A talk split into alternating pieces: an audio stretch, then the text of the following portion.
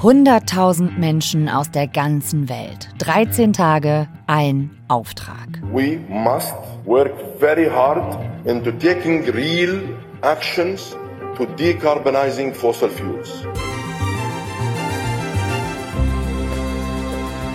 In Dubai geht in dieser Woche die Weltklimakonferenz zu Ende. Die größte, die es je gegeben hat. Ob sie auch erfolgreich wird, das entscheiden die nächsten Stunden, wenn die Verhandlungen über die Abschlusserklärung in die heiße Phase gehen. Wir werfen vorher einen Blick inside Klimakonferenz. Heute ist Montag, der 11. Dezember. Hier ist 11KM, der Tagesschau-Podcast. Ein Thema in aller Tiefe. Und wir wollen in dieser Folge wissen, wie laufen solche Verhandlungen eigentlich im Hintergrund ab? Wer gibt den Ton an? Könnten die Öl- und Kohlelobbyisten eine Einigung verhindern? Das alles könnte uns kaum einer besser erklären als Jakob Mayer.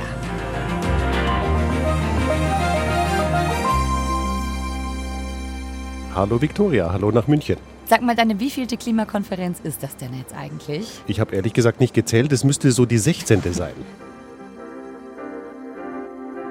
Kannst du dich noch an deine allererste Weltklimakonferenz erinnern, auf der du warst? Ich kann mich noch erinnern, das war 1997 in Kyoto. Ich war damals Korrespondent in der damaligen Regierungszentrale Bonn. Umweltministerin äh, war damals Angela Merkel, die hat für Deutschland verhandelt. Es war tatsächlich insofern historisch, als es das erste Abkommen war, das damals die Industriestaaten zum Klimaschutz verpflichtet hat. Mir ist auch erst später aufgegangen, dass das wirklich wegweisend war und dass sich da noch so viele Konferenzen anschließen würden. Das war vor 26 Jahren und jetzt ist die Klimakonferenz eben in Dubai. Wenn nicht gerade Klimakonferenz ist, dann arbeitest du ja als ARD-Korrespondent in Brüssel, in einem super ausgestatteten Studio mit Büro. Wenn wir jetzt einen Blick inside Klimakonferenz werfen, fangen wir doch mal mit dir an. Wie arbeitest du gerade in Dubai? Also ich sitze hier in einem großen Zelt. Man hört wahrscheinlich im Hintergrund die Klimaanlage rauschen. Das brauchen wir auch. Draußen hat es 30 Grad. Ich sitze hier vor meinem Rechner und vor mir ein Bildschirm. Das ist auch wichtig. Da sind nämlich die verschiedenen Pressekonferenzen drauf, die wir hier empfangen können und mitschneiden können. Es ist ja so, dass jeden Tag ganz viele verschiedene Staatenvertreter und Vertreterinnen äh, ihre Sicht der Dinge dartun. Also das empfangen wir hier über Leitungen und dann gehen wir ganz einfach mit unserem Aufnahmegerät hier auch los um unsere eins äh, Stimmen einzufangen von den Aktivistinnen und Aktivisten, von den Nichtregierungsorganisationen oder von irgendwelchen sogenannten Side-Events. Also das sind Veranstaltungen, die hier am Rande des Gipfels äh, ablaufen. Es ist eine riesengroße Veranstaltung insgesamt 2000 Journalisten und wir sind auch dabei. Also das heißt, ihr kommt auch mal raus aus eurem Pressezelt und nimm uns doch mal mit in diese Expo City, also den Veranstaltungsort da. Wie müssen wir uns das vorstellen? Wie sieht das da aus? Expo City ist ein guter Ausdruck. Es ist wirklich ein Stadtteil von Dubai. Das war 2020 für die Weltausstellung gebaut worden und soll so eine Modellstadt werden, also eine Stadt, die dann besonders nachhaltig dasteht. Es ist tatsächlich so, unser Zelt, ich schaue mal nach oben, schaut so aus, als könnte man es wieder abbauen. Der Rest ist tatsächlich aus Stein gebaut. Es gibt eine ganz große Kuppel, 70 Meter hoch. Der Al-Wasel-Dom heißt er. Der steht so in der Mitte und dann gehen sternförmig da verschiedene Straßen weg mit Gebäuden.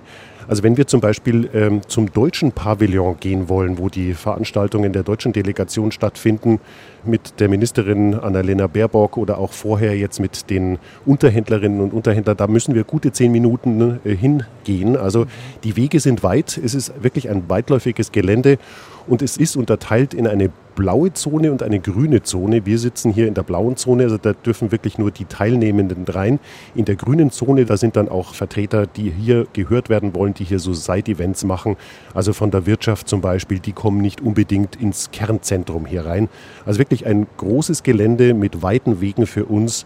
Dazwischen dann auch immer wieder mal, vor allem in der Früh, wenn die ganzen Massen, die Zehntausenden, die hier teilnehmen, wenn die reinströmen, dann versuchen Aktivistinnen und Aktivisten auf sich aufmerksam zu machen, auf ihre Belange. Da sieht man dann zum Beispiel ähm, Gruppen dastehen, die mit Getrommel oder mit Sprechchören auf sich aufmerksam machen. Also es geht richtig zu hier. Also ich meine, ist ja auch ein Riesenevent. Ne? 100.000 Leute sind da aus 200 Ländern. Allein Brasilien, habe ich gelesen, schickt 3.000 Delegierte. Aus Deutschland sind es ungefähr 250. Also das ist schon eine Ansage, ne?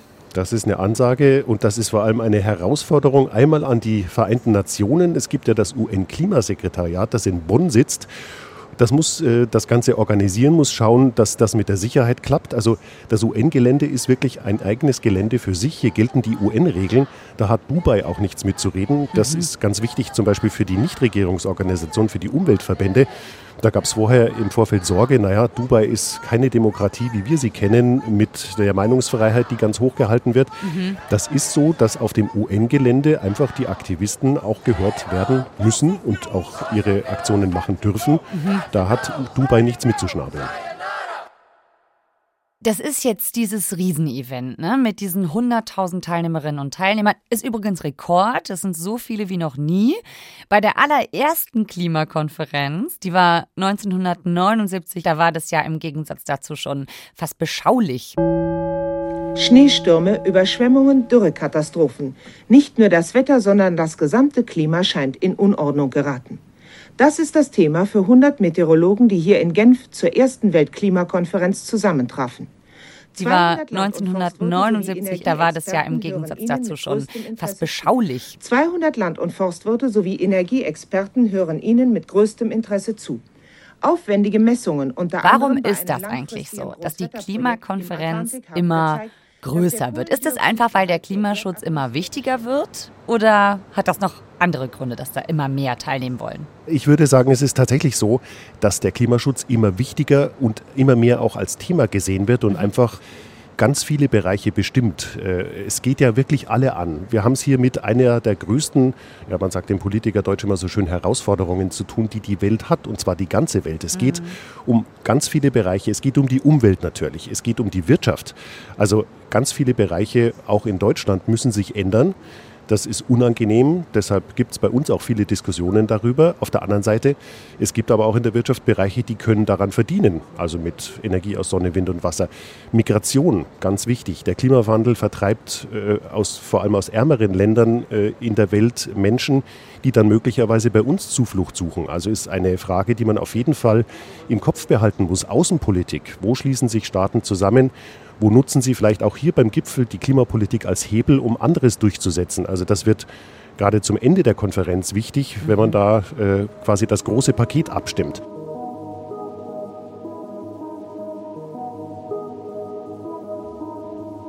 Es war früher einfach überschaubarer, es war für uns auch einfacher, an die Leute dranzukommen. Das ist ganz klar. Wenn da nur ein paar hundert Hansel dabei sind, dann kommen wir leichter auch an die handelnden Politiker dran.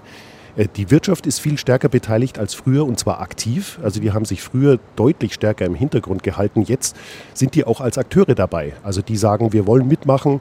Im Grunde haben alle verstanden, dass dieser Wandel, die Transformation nötig ist oder jedenfalls nicht mehr aufzuhalten ist. Also auch wenn man den nicht gut findet, äh, das ist einfach so. Inhaltlich ähm, muss man sagen, früher ging es bei den Klimagipfeln noch viel stärker um das Ob. Also brauchen wir diesen Klimaschutz überhaupt? Brauchen mhm. wir so viel davon? Ist das überhaupt nötig? Inzwischen ist längst klar, ähm, dass das alles nötig ist. Jetzt geht es ums Wie. Ein äh, Umweltverbandsvertreter sagte neulich, und das finde ich einen guten Begriff, der sagte, der Klimagipfel wird immer mehr zur Umsetzungsmesse. Im Grunde haben ja alle begriffen, dass was passieren muss. Mhm. Und da hängen sich jetzt eben ganz viele Unternehmen auch dran, die sagen, entweder wir müssen uns äh, äh umwandeln, also tun wir das und versuchen auch damit noch Geld zu verdienen ich habe hier mit dem Vorstandschef von ThyssenKrupp, der Deutschlands größten Stahlkonzern betreibt, geredet. Die versuchen, äh, das eben zum Geschäftsmodell zu machen. Oder LEAG, das ist einer der größten Stromerzeuger in Deutschland. Die haben zwar auf der einen Seite noch Braunkohle in der Lausitz am Start, aber auf der anderen Seite versuchen die eben auch auf ihren ehemaligen Flächen, Braunkohleflächen, äh, Wind- und Sonnenanlagen zu bauen. Mhm. Also große Pläne und die sind auch alle hier und versuchen eben hier äh, Partnerschaften zu schließen, Verträge abzuschließen. Äh, ja, und da kommen dann halt ganz schnell mal 100.000 Leute zusammen. Und dass so viele Lobbyisten hier sind, sehe ich auch als ein Zeichen dafür, dass die eben auch gemerkt haben, das ist die letzte Chance, jetzt noch irgendwie den Fuß in die Tür zu kriegen. Und das kann man ja auch als gutes Zeichen sehen. Das ist vielleicht das letzte Aufflackern der fossilen Energielobby, die nochmal mit aller Kraft versucht, noch ihren Fuß in der Tür zu behalten. Aber eigentlich ist der Zug schon in eine andere Richtung unterwegs.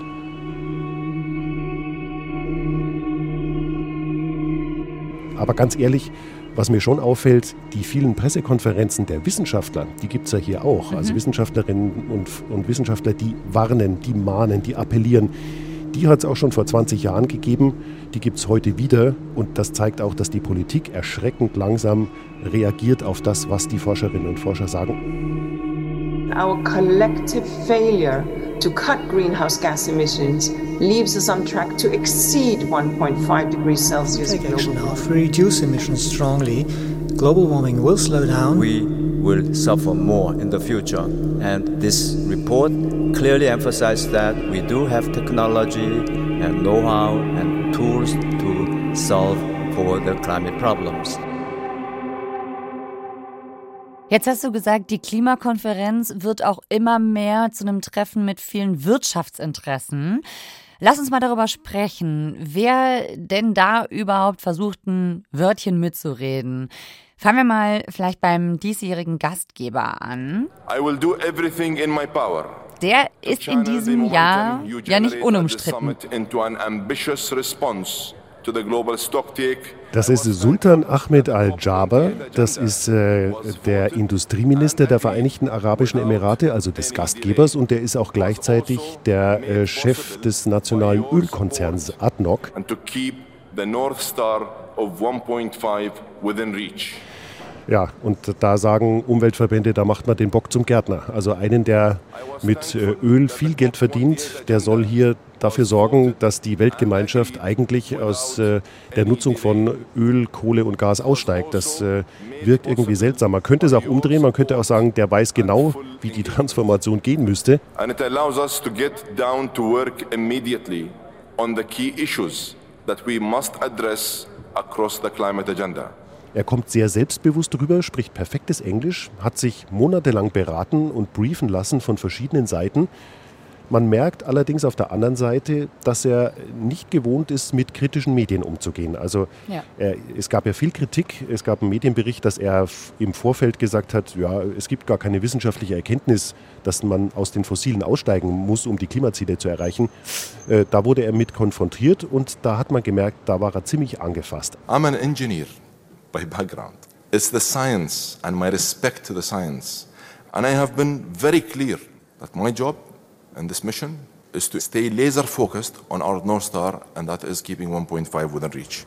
Auf der anderen Seite ist für ihn total wichtig, also man merkt, er ist äh, äh, vielleicht ein eitler Mensch, er möchte, dass der Klimagipfel in Dubai ein Erfolg wird, dass äh, quasi sein Land verbunden wird mit einem erfolgreichen Klimaabkommen und das könnte man ja auch nutzen. Also dass sein Land irgendwann mal in einem Atemzug mit Kyoto, mit Paris genannt wird. Und das wäre ja auch die Chance, dass hier wirklich was rauskommt. We must ensure that this COP delivers the most ambitious global stocktake possible. So let's work efficiently. Let's agree on the agenda and move to text quickly, please. Ja, denn das ist ja die Frage, welchen Einfluss hat so ein Konferenzpräsident denn eigentlich auf die Verhandlungen? Der hat ganz großen Einfluss auf die Verhandlungen. Es ist so, der Konferenzpräsident muss im Grunde als ehrlicher Makler über dem Ganzen stehen. Also der muss die Verhandlungen leiten und das ist bei, wir haben hier fast 200 Staaten am Start. Das ist ein UN-Prozess. Das mhm. bedeutet, am Schluss gibt es ein Ergebnis nur, wenn alle 200 zustimmen, beziehungsweise wenn sie nicht dagegen stimmen. Also da gibt, ist es wirklich so, am Ende gibt es ein Abschlussdokument und da wird der Konferenzpräsident den Hammer heben und wird äh, fragen, gibt es noch Einwände? Falls es keine Einwände gibt, ist das so beschlossen. Und dann haben Sie nochmal alle die Möglichkeit, äh, Nein zu sagen. Und wenn sich da keine Hand hebt und dann der Hammer gefallen ist, dann haben wir ein Ergebnis. L'accord de Paris pour le climat est accepté. It's so decided. Ja, und das kommt auf den Konferenzpräsidenten an, diese Verhandlungen bis dahin zu leiten. Das bedeutet, der muss im richtigen Augenblick dann wieder Textentwürfe vorlegen. Da sind am Anfang noch ganz viele eckige Klammern drin. Die eckigen Klammern heißen, das sind, die roten Linien, wo einzelne Staaten oder Staatengruppen sagen, das wollen wir nicht oder das, äh, da gehen wir nicht mit. Und am Schluss sind möglichst alle eckigen Klammern raus. Und dann muss der Konferenzpräsident irgendwann den Sack zumachen und sagen, so, wir haben lange genug diskutiert, jetzt stellen wir es zur Abstimmung. Und ja, wenn er das geschickt macht und im Hintergrund die richtigen Allianzen äh, geschmiedet hat und die großen Staatengruppen und die wichtigen, aber auch eben die kleinen, die verletzlichen Inselstaaten mit an Bord hat, äh, dann gibt es ein Ergebnis. Denn am Schluss, wie gesagt, zählt die Stimme von Tuvalu genauso viel wie die von den USA. Ja, mit dieser Nähe zu fossilen Energien, damit ist ja der Gastgeber gar nicht allein. Ich habe gelesen, es sind jetzt in Dubai offiziell mindestens 2456 Lobbyisten akkreditiert aus der Kohle, Öl- und Gasbranche. So viele wie noch nie, auch hier ein Rekord. Jetzt könnte man ja sagen, also das klingt jetzt zumindest ein bisschen so, als würde, sagen wir mal, die Tabakindustrie tausende Vertreter zu einer Lungenkrebstagung schicken quasi. Welche Rolle spielen diese Lobbyisten denn und wie versuchen die auf dieser Konferenz Einfluss zu nehmen? Sie äh, spielen äh, in der Öffentlichkeit keine große Rolle. Also wir sehen hier keine großen Veranstaltungen. Äh, ich habe ja schon diese Side-Events angesprochen, die es gibt. Wir sehen keine großen Veranstaltungen, wo irgendein äh, Ölkonzern sagen würde, hey Leute, Öl ist eigentlich doch super und äh, wir machen einfach weiter wie bisher. Das gibt's nicht. Das ist generell ein bisschen unser Problem auch als Medienvertreter die, ähm, die Bremser beim Klimaschutz, die treten hier nicht offen auf. Also auch nicht die Staaten. Wir haben noch keine Pressekonferenz von Saudi-Arabien gehört, die sagen würden, wir machen einfach so weiter wie bisher, weil das so toll ist. Und äh, die wissen natürlich alle selber, die Wissenschaft ist ja eindeutig und da, äh, daran kann auch niemand mehr zweifeln. Und genauso ist es mit den Lobbyisten, die treten nicht offen auf. Also wenn dann viele von denen, und das macht ja auch das Zählen so, so schwierig, viele von denen fahren ja mit einem Pass eines Staates mit. Also die äh, laufen gar nicht als Lobbyisten, sondern die äh, kriegen einen Pass von irgendeinem einer, einer Delegation und laufen unter deren äh, Fahne mit. Ähm, das äh, passiert äh, subtil ähm, und vor allem richtet die Adressaten dieser Lobbyisten sind ja, ist, ja nicht, sind, ist ja nicht der Klimagipfel als solcher, sondern das sind die Regierungen schon im Vorfeld. Also wenn, dann ähm, werden die schon im Vorfeld Druck betankt, die äh, jeweiligen Regierungen da weiß man natürlich, also äh, bei, in der EU hat man da wahrscheinlich weniger Möglichkeiten, noch den Fuß in die Tür zu kriegen, weil die EU ist als ganzer Staatenblock definitiv äh, auf dem Trichter, wir wollen aussteigen aus den fossilen schrittweise, Deutschland auch. Aber das versuchen sie eben bei anderen. Und äh, die, äh, die Umweltverbände sagen, also Saudi-Arabien hat sich offen erklärt, die bremsen. Äh, andere Staaten tun das subtiler. Ähm, China ist auf der einen Seite bei Erneuerbaren weit vorne, auf der anderen Seite verbrennt auch viel Kohle. Die sind Bremser. Indien setzt stark auf Kohleverbrennung weiterhin. Also die wollen auch nicht unbedingt schnell aussteigen. Aber das, wie gesagt, wird nicht offen gesagt, sondern das kommt alles eher im Hintergrund hinter den Kulissen. Und dann gibt es ja noch die Klimaaktivistinnen und Aktivisten, die sind ja auch vor Ort. Wie gehen die denn vor? Die gehen ganz anders vor, die sind offensiver, die hört man.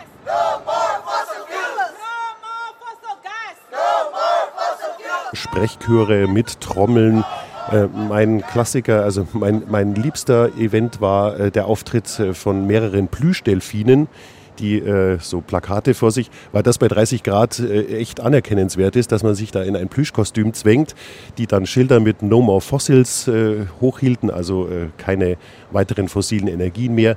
Es geht halt bei denen auch darum, Bilder zu liefern. Also die treten da ja nicht nur für uns Radioreporter auf, sondern eben auch für äh, Social Media Bilder oder fürs Fernsehen. Und ähm, also die sind lauter und die versuchen ganz offensiv ihre Botschaft rüberzubringen und die Botschaft lautet, äh, hört auf die Wissenschaft, wir müssen alles tun, um das 1,5 Grad Ziel von Paris zu erreichen und das bedeutet, dass man schnell, schnellstmöglich aus fossilen Energien aussteigt.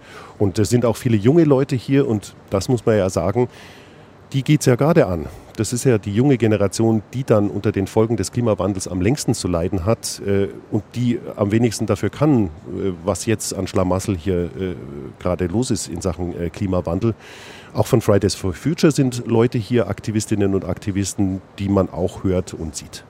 Ja, und dann gibt es ja noch, ganz wichtig auf dieser Konferenz, ganz viele Unterhändler, also Fachleute, die die Regierung dorthin schicken, die dann die eigentlichen Verhandlungen im Detail führen und die Politikerinnen und Politiker eben. Also so ein Klimagipfel wird ja monatelang auch inhaltlich vorbereitet und am Ende wird dann eben Tag und Nacht über so eine Abschlusserklärung gebrütet.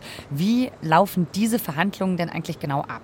Ja, die laufen, äh, wie du schon gesagt hast, im Vorfeld schon, also monatelang vorher und dann hier auf dem Gipfel sind dann die eigentlichen Fragen, die zur Abstimmung kommen. Und äh, dass die Delegationen so groß geworden sind, wie du es am Anfang angesprochen hast, liegt auch daran, dass es inzwischen ganz viele verschiedene Verhandlungsstränge gibt. Also es geht um Finanzfragen.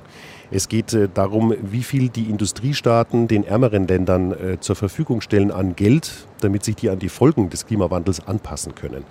Es geht äh, grundsätzlich eben um Anpassungsmaßnahmen. Also was baut man an Dämmen? Was, äh, wie, wie kann man ähm, äh, die Landwirtschaft so umbauen, dass sie mit den Folgen besser zurechtkommt? Also da braucht es auch Geld dafür, dass man vielleicht das Saatgut umstellt, dass, ich, dass das besser mit Dürren oder mit zu viel Wasser äh, zurechtkommt. Und dann die große Frage und die eigentlich äh, wichtigste Frage ist äh, Minderung. Also wie schaffen es die Staaten, ihren Ausstoß von klimaschädlichen Treibhausgasen tatsächlich einzugrenzen, so dass man die Ziele von Paris noch einhält?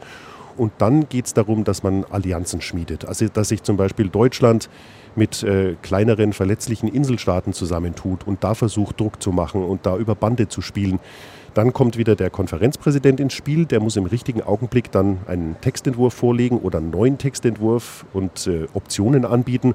Und dann wird zwischen den Ländern verhandelt auf Englisch. Also das ist so die Verhandlungssprache, die, auf die sich alle mehr oder weniger geeinigt haben. Mhm.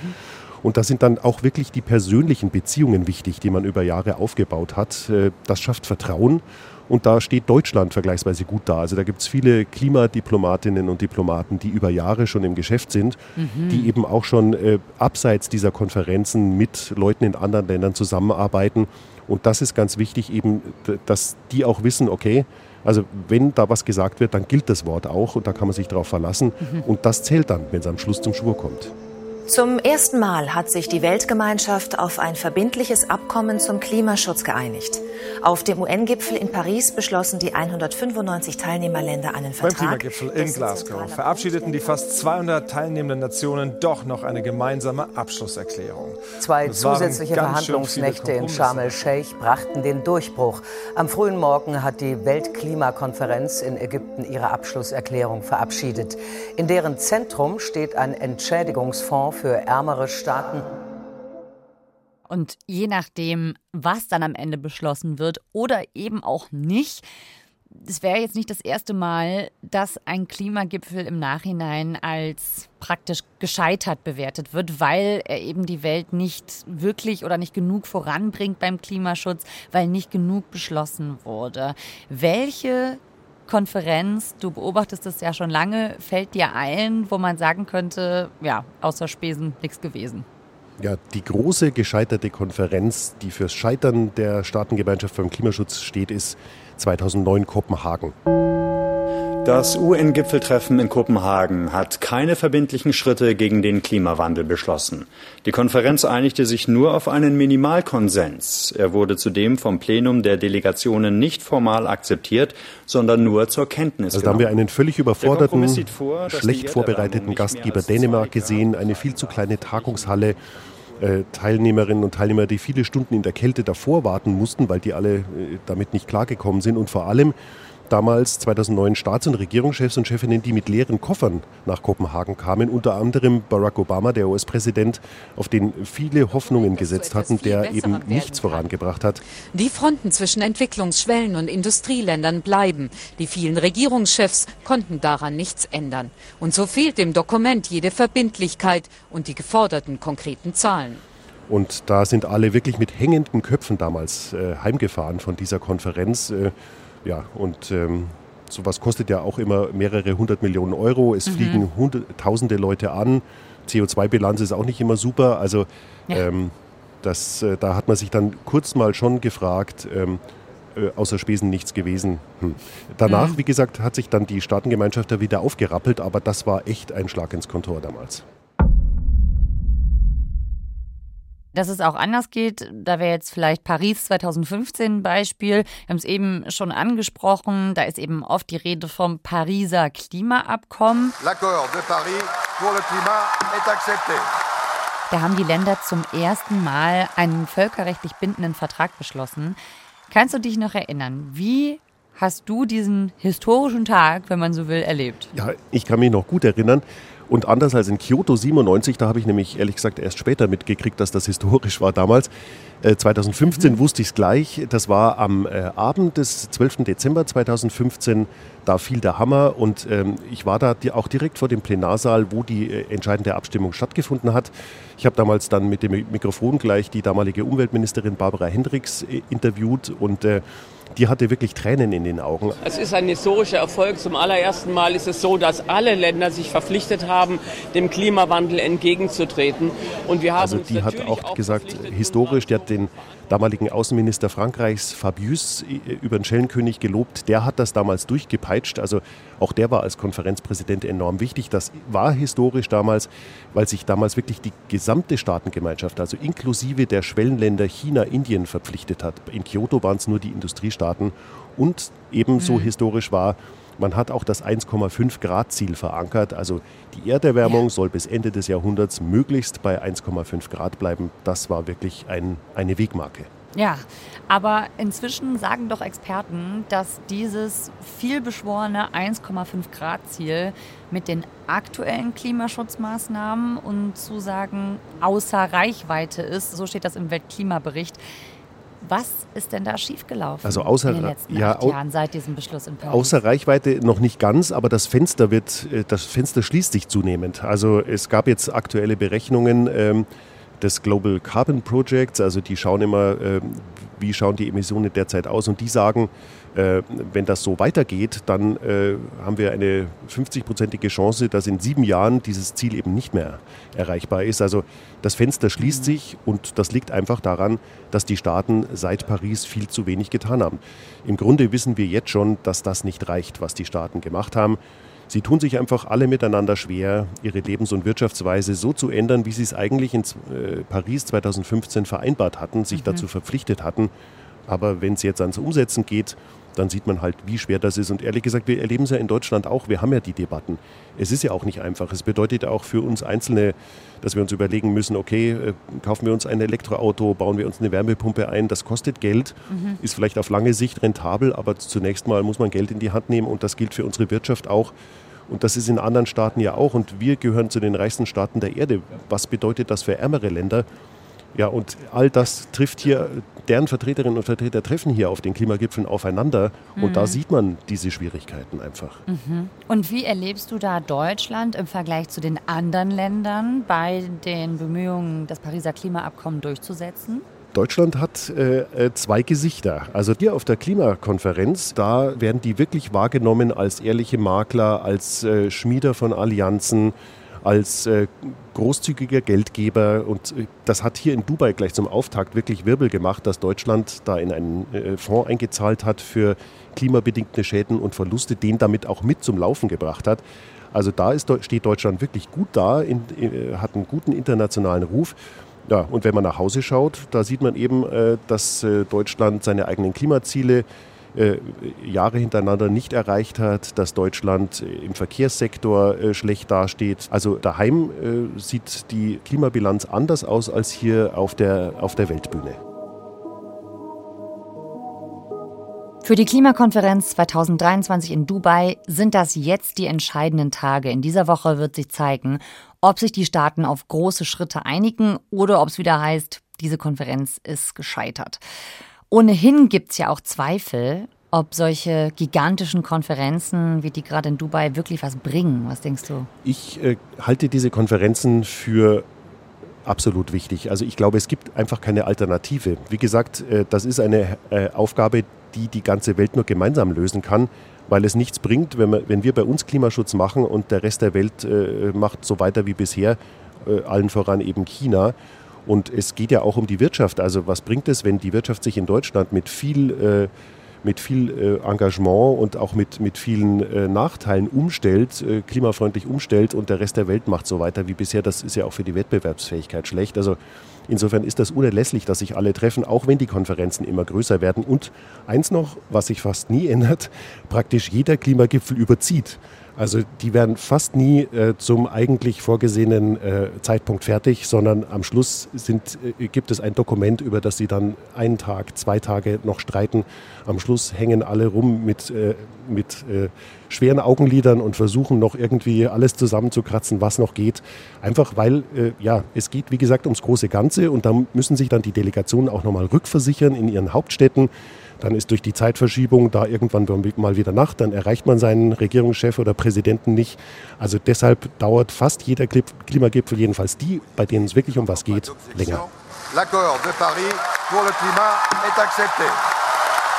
Und wie lang, das sehen wir in den nächsten Tagen. Vielen Dank, Jakob, für deinen Einblick inside Klimakonferenz. Sehr gerne. Das war Jakob Mayer, der die Weltklimakonferenz in- und auswendig kennt und für uns die ganze Zeit beobachtet. Ob und was bei dem Treffen in Dubai rauskommt, das lest ihr auf tagesschau.de und Jakobs Berichte von der Konferenz findet ihr dort auch. Morgen schauen wir bei FKM auf den Konflikt in Bergkarabach. Was passiert da nach der Vertreibung der Armenier? Und warum leben dort jetzt Aserbaidschaner, die von Neubauten aus auf ihre alten Elternhäuser blicken? Hört ihr morgen in der ARD Audiothek oder wo immer ihr Podcasts hört. Autoren dieser Folge sind Marc Hoffmann und Hannes Kunz. Mitgearbeitet haben Eva Erhardt und Caspar von Au. Produktion Jakob Böttner, Jacqueline Bretschek und Christine Dreier. Redaktionsleitung Lena Gürtler und Fumiko Lipp. 11KM ist eine Produktion von BR24 und NDR Info. Mein Name ist Viktoria Kobmann. Bis morgen.